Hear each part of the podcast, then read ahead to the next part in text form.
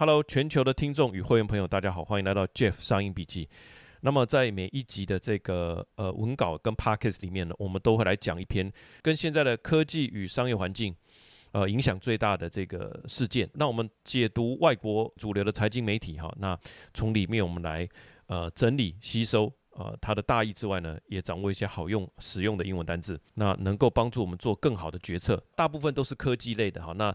当然，有鲍尔讲话的时候，我们一定不会错过，因为那是影响整个嗯商业跟科技更大的一个底层的力量。那我们就会选择科技跟经济这两个主要的领域哈，那来做呃深度的整理。那今天的这一篇就是在讲 AI 跟这个好莱坞制片公司之间的这个冲突。那现在正在这个好莱坞的大罢工还在上演哈，一一开始是由好莱坞的编剧工会叫做 Writers Guild。Of America WGA，这个是在今年的五月二号开始罢工，但是他们的诉求未果哈，那当然也没有得到这些制片公司正面的回应啊。大家就觉得，诶，大家可能也在观察，既然都没有回应，那这把这把火就烧向了这个演员工会哈。这个演员工会的名字很长，叫做 SAGAFTRA 哈，这个是也是演员工会啊，他。决议跟进，那么就在好莱坞大咖巨星也发表声明以后，这件事情就慢慢被全世界看见。那这个东西为什么重要呢？哈，我们来看一下他们的诉求。他们诉求就是说更高的工资、更好的工作条件。诶，这个所有的呃劳资争议、呃抗议几乎都是在讲这个。那第三个哈，就是说要不要受到正在崛起的这个 AI 的威胁？我觉得这是一个 AI 时代开始的一个第一个劳资的这个冲突了。哈，所以我觉得它有相当的重要性。因为呃，整个 AI 大概是今年二月哈开始，大家开始用了这个 ChatGPT 之后，发觉哇，怎么这么恐怖哈？怎么这么好用？那后面的 Runway 啦哈，还有这个 Mid Journey 啊，各式各样的 AI 哇！你现在在网络上呃，这个不管是呃 TikTok 平台还是什么平台，都会有一堆人在介绍你好用的 AI 工具哈。那我们特别来选读这一篇《彭博商业周刊》七月份的这个封面故事。这个封面呢，就是在这个好莱坞的这个好莱坞大道上哈，在中国戏院前面，它不是都会有人可以去按手印吗？哈，那个时候说啊，你已经类似说你进入名人名人堂了这样，那你就可以把手压在这边哈，代表说，哎，你就是这个受到影剧。呃，产业所推崇的一一号人物。那现在看到的这个呢，这边有一个星星，嘿，这个星星没有手印了，它就是一个星星，上面就写 artificial intelligence，就是说它也成为好莱坞重要的这个，不管是演员或者是编剧哈，但也成为好莱坞重要的一咖。那这一幕是真的有可能发生吗？哈，那我们看它的标题是这样，他说啊，这个 cover story，他说 AI in Hollywood has gone from contract sticking point to existential crisis。As the strikes grind on, actors and writers are worried about technology encroaching on their jobs。哈，里面有三个关键词，第一个叫做 sticking point。sticking point 就是说一个困难点、阻碍点，哈，就是这个陷入僵局的地方，好像有东西凸出来这样哈。sticking point 就是一种商务术语啦，在讲说谈判合作的过程里面出现的这个瓶颈。你可以说 bottleneck，你也可以说 sticking point，就是凸在那边，你不解决它，你你也没有办法合约继续谈下去哈。那他说，从一个合约上面的困难点，已经变成了是一个生存的危机，叫做 existential，e x i s t e n t i a l，existential，生存的危机啊，这是这个字当就从 exist 啊过来的哈。那他从一个合约上面的。啊，冲突点现在变成一个生存的危机。那随着这个罢工继续哈，那这些演员啊、编剧啊，他们担心这个新的科技会怎么样？encroaching。In 呃，我们知道这个 crouching tiger 哈，就是这个卧虎藏龙里面的卧虎哈。那 encroaching 就想象是老虎这样匍匐前进，所以 encroaching 就是说步步进逼的哈，正在入侵的。他担心这个科技会怎么样？步步入侵哈。所以在好莱坞我们现在看到的状况就是这样。好，那我们看一下，接下来我们就用呃五个呃阅读心得来跟大家分享这一篇哈，给我们带来的一个启示。第一个。主要还是关于钱哈，但是杂志怎么说变成生存的危机呢？哈，刚刚一开始说，诶，其实美国的工会这个东西很有历史哈，不管是航空公司的行李搬运员呐、码头工人呐、卡车司机啊，好，这个工会其实扮演非常重要的角色。很多的立法都是因为工会的抗议哈，那就把它变成立法哈。比方说，呃，这个纺织工人哈，以前这个纽约有这个大火嘛哈，大家都是在这个密闭的大楼里面去工作，所以后来才变成是怎么样？第一个，呃，要有这个。呃，逃生梯，好，在我们在电影里面都会看到外面有这个逃生梯，然后门要往外开，好，这些都是后面规定的。那要有呃这个消防系统等等。那选举的时候，这些工会更是重要的票仓。那这一次也不例外哈，这一次好莱坞六十年来的这个大罢工，主要当然关键还是在钱嘛，提高薪资啦，提高福利啦。劳资纠纷基本上都是在这些条件上去协调哈，但是这一次主要的诉求又加了一个 AI 的变数。那 AI 真的有这么严重吗？真的会全面取代吗？哈，大部分的媒体都是朝这个角度嘛。那我们反过来讲，你如果说 AI 是不是有可能替代编剧、替代演员？我觉得反过来思考更加直白哈，就是说各大片场它有可能不使用 AI 吗？他们是不是也自己面临那个生存战呢？哈，这个我们后面就来说明。好，我们看一下彭博的内文是这样说的：Growing fear of AI have contributed to Hollywood's biggest labor labor dispute. Both writer and actors are now on strike. Shutting down hundreds of film and TV productions. While AI isn't the most important issue in these labor negotiations, that would be money. The technology has turned a business dispute into into an existential crisis。好，那我们看一下第二个重点，真实的状况到底是怎么样呢？好莱坞的片商是不是也面对不少的挑战？哈，之前《经济学人》有一篇在讲迪士尼的挑战的文章就有提过，那我也把连结附在这边哈。主要的意思是说，这些好莱坞的。公司呢，它其实自己也面对挑战。第一个就是说，来自于呃所有其他的媒体，不管是卡通啦，或者是电玩啦等等剧作啊，那都可以改变成电影嘛。以前是他们掌握了这个圣杯，只有他们能够主导这一个流行文化，哈，甚至流行文化跟他之间产生一个非常高度的共鸣跟互动。那近几年，这个来源，这个共鸣的来源就不见得是好莱坞的公司，可以是。嗯，比方说卡通啦，好，比方说朵拉与失落的黄金城啦朵拉就是一个非常有名的这个卡通，还有洋娃娃啦，比方说芭比，哈，大家开开拍了嘛，好，那也票房很不错。小汽车啦，Hot Wheel，哈，这些都是可以改编成电影的。上一次我们有一篇提到这个美泰尔，他说他打算开拍四十部电影。那这个另外一个电电玩，好像是 The Last of Us，也创下了非常不错的票房，或者说马里奥兄弟啊等等这些电影的开拍，要么他们自己成立一个电影公司，OK，跟传统的电影公司就产生一个竞争。那如果是透过就是透过既有的电影公司去去执行这个拍摄的话，电影公司要花一大笔钱把这个东西权利给它买下来哈，所以无论如何都是对它的。成本产生了一个很大的冲击啊，那它的竞争也变得更加的剧烈。那我们看一下回收投资的管道，现在去电影院观赏电影的人口是下降了哈。那呃有呃赚钱的这个有线电视收益也下滑了。我去查了一下，电影票房而言，到七月四日的这个假期为止，美国国内的票房是四十六亿美元哈，这个比去年增长了，去年是二零二二年，比去年增长了百分之十七，但是仍低于二零一九年的同期百分之二十一。哦，所以你可以这样觉得，就是说，大家虽然有回去了，竟然还是低于二零一九年之前，是不是这个人口已经流失了呢？我觉得很可能是哈。好，那串流呢？哈，就是说，呃，串流又是另外一个市场嘛，它有这个 Disney Plus 啊、HBO Max 啊、啊派拉蒙 Plus 啊、Disney Plus、Hulu 啊等等哈，ESPN 啊、Apple TV 啊。等等等等，这些大战一番，后来到底是怎么样？哈，事实上证明，热战过后，大家都急着想逃出电影跟电影剧的电视剧的这个红海，最后赚钱的还是有一个人，就叫做 Netflix。Netflix，那杂志是用钱坑 Money Pit 啊来来说明这个串流事业。至于各大这些厂商哈，其实串流也不是那么赚钱。然后电影院的人口又减少，然后呢，这个 Cable TV 大家又减线哈，那你要从哪边回收呢？对不对？那各方面的竞争，从电玩也来，从卡通也来哈，所以传统的这些制片厂其实真的是呃腹背受敌哈。那好莱坞在这个状况下，当然就能省则省哈，这个就是 AI 出场的时候了啊。内文是这样说的：AI is a great way to cut cost. Profit at the largest entertainment company slipped more than 90% in roughly the past decade, thanks to the collapse of cable TV and the decline of movie theater attendance. Streaming, which was supposed to bring the business into the future, has been a money pit for everyone but Netflix Inc. 里面的关键词就是这个 money pit 哈，就是一个钱坑，呃，金钱的陷阱，吸金之地。好，那么来一个例句好了的：The new project turned out to be a money pit. Draining the company resources without delivering expected return，它就是说这个新的项目啊，新的专案， 最后变成了一个钱坑，耗尽了公司的资源，却没有得到预期的回报哈。那这个就是说，呃，streaming。对这些制片商来说，原来它是一个 money pit 哈，你就知道在现在的状况底下，这些好莱坞的制片公司所面临的困难有多大。那它就可以用 AI 来省钱。好，那我们就讲到第三点，其实这个 AI 早就在帮忙了哈，以后会更加的普及化。那我记得在不久之前，我们其实大部分的人看到电脑动画，我们都会觉得哎，好酷哦，对不对？尤其是他做的《即可乱真》的时候。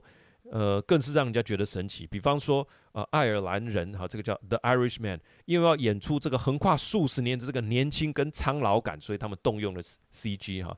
那在广告的时候也大幅的去去做很大篇幅的去讲这件事情。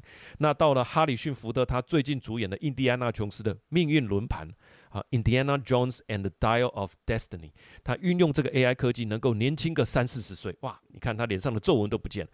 那现在最新的是，它还可以配合 AI 科技，让这个电影的主角的嘴巴，因为呃可以配合这些文字，因为它有各个国家的版权，比方说翻成西班牙翻成中文，那个嘴型能够跟那个文字。很难对得起来嘛，那个文字的长短啊、发音啊，但现在的 AI 科技就是可以让你配合那个呃发音啊、文字的长短去去动那个嘴唇的那个样子，啊真的是非常神奇。截至目前为止，大众对于电脑的参与感多半是觉得说好酷啊，但是接下来再想想就有点吓人哈。怎么说？就是随杂志说，随着这个 Deep Fake 的进步，你可以拍几个这个汤姆克鲁斯的这个镜头，然后就可以用 AI 去计算这个头像。然后把这个头像直接套用在替身演员的头上，诶，哇，这样你是不是就不用花那么多钱？呃，请汤姆克鲁斯过来，那他来的阵仗，那当然是会一笔不小的开销嘛，哈。那当然，汤姆克鲁斯有自己的制片公司，哈，他会不会这样做我也不知道。画面呢，只要能够取得演员的授权就可以了，诶，那以后的影片可能变成说某某影星授权。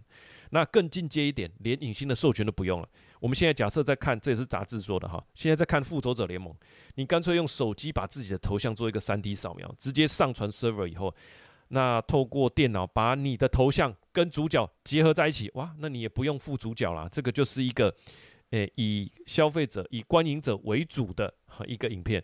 那所以估计在这样的过程里面，电脑软体进行的部分呢，就是这个 programming 的部分，只会增加不会减少。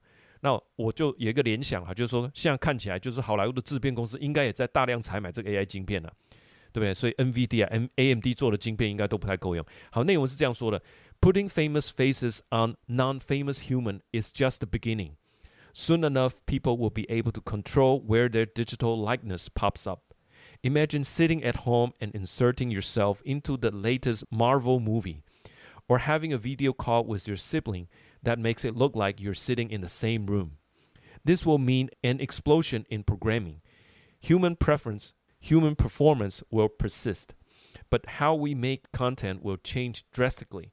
里面的关键是这个 likeness 哈，就是跟你很相似的，所以跟汤姆克鲁斯很相似的，或跟你很相似的，就是这种近似的东西，很可能就直接出现在影像里面哈。好，那我们进入第四个呃，争议点哈，第四个就是说，争议点，我拿你的版权内容，就是今天我们在讨论内容是什么？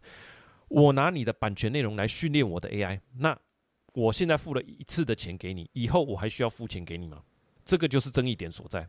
有名的这个图库公司叫做 Getty Image，最近控告一间 AI 公司叫做 Stability 哈，那他控告他是说，他们直接拷贝他们一千两百万张的这个图片内容去训练他们的 AI。那训练之后，AI 就具备这个能力，那你就可以用呃这个语音的 prompt 好让它生成影片了。那问题就来了哈，今天的这个问题是说他们没有付钱，但我觉得真正的问题存在是说，我跟你买一次图库，那我就来训练我的 AI，以后的日子里我持续的可以跟我的消费者收钱，但是我就不用给你钱了，Getting Image 就拿不到钱了。你觉得这个状况对吗？所以呃，套用到现在好莱坞在讨论的东西哈，具体来讲就是这样。他们可不可以拿创意工作者所有过去的影像、文字、声音资料，大量的来训练我的 AI？如果是这样，那就购买版权来训练的那一次性的支出之外，后续我都不用付钱哦。所以他们现在具体的诉求就是说，他们不啊不得利用未经他们授权的图像。以生成式的 AI 来进行创造或制播，哈，编剧们同样这样要求，不得以他们创作过的剧本，在未经授权的状况下，由制片公司利用生成式 AI 重新创造或者是修撰。好，意思就是说我有很多作品嘛，那我们一般人没有这么多的作品，但这些影视的，不管是编剧啦，不管是演员，他们有很多的作品都是流落在各处，对不对？他。呃，AI 只要去付一次的钱，我们把这些拿来当做资料训练我们 AI，以后我就不需要用你，或者我需要用你的部分就非常非常的少了哈。所以杂志说，关于 AI 的这个法律争议才刚刚开始。好，内文是这样说的：The legal fights over AI are just beginning. Getty Image Holding Inc. sue a company called Stability AI Limited, which convert text prompts into images for allegedly copying 12 million Getty works without permission. Visual artists sue three major AI companies for using their art to train large language model. 好，那我们可以看到，就是说，哎，大家开始告了啊！你我告你，你告我，有没有授权是一回事啊？授完权，我以后从你赚的钱里面，应该我要可以， 我也要可以赚到钱吧？好，不然这样子我都帮你训练，那没有意义啊。第五个，即刻行动，等到 AI 全部接手，就真的太慢了哈。这个从这一点来看，就是说 AI 的制片公司现在哈，绝对是在采买 AI 晶片，绝对是在训练他们的 AI 的了哈。杂志说的很有意思，就是说每一次的罢工，其实都不见得是真正打在点上。诶，意思是什么？就是说上一次的罢工是二零零七年，那个时候大家只知道 DVD 啊，那个时候就是说，诶，Netflix 那个时候还不是透过网络，他是说你可以跟他租 DVD，那他寄来给你，你看完再放在信封，再寄回去给他啊。你如果不还，那他下次你就不能借啊。意思是这样。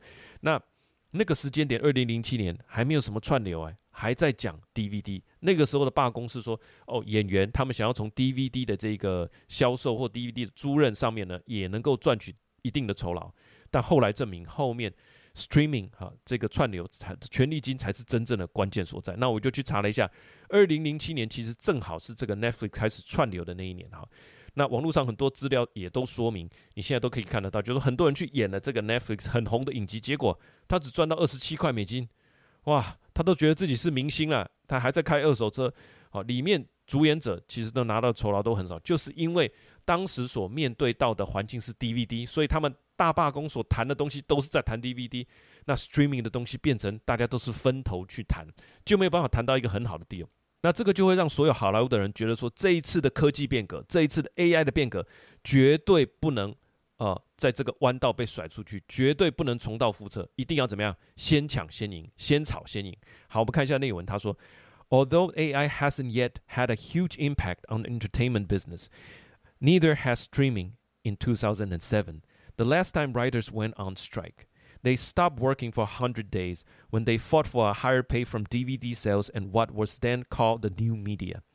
The guild eventually forced the studio to pay writers for work with nascent service such as Hulu and Netflix. It is too soon to know if AI will have similar effect on Hollywood. But if the union wait until the next round of negotiation 3 years from now, it will be too late. It may be too late. The time is now. 里面有几个关键词，第一个是 guild，G U I L D，这个叫基尔特哈，就是这个协会或者是行会的意思啊。这个非常的古老，从中古世纪的欧洲就有这个 guild 了，就是一个呃工会啊。在工会之前，那就是一个行会，同样职业的人就聚在一起啊，争取权利啊等等。另一个词叫做 nation N a s c e n t 哈，nation 就是一个新颖的哈、崭新的、萌芽的，就是在讲说各种新的媒体、各种新的技术。那当时呃，他们并没有。掌握啊这个新的媒体的一个契机哈，就是 nascent service such as Hulu。那这一次他们绝对不能错过，the time is now，要从现在就去谈。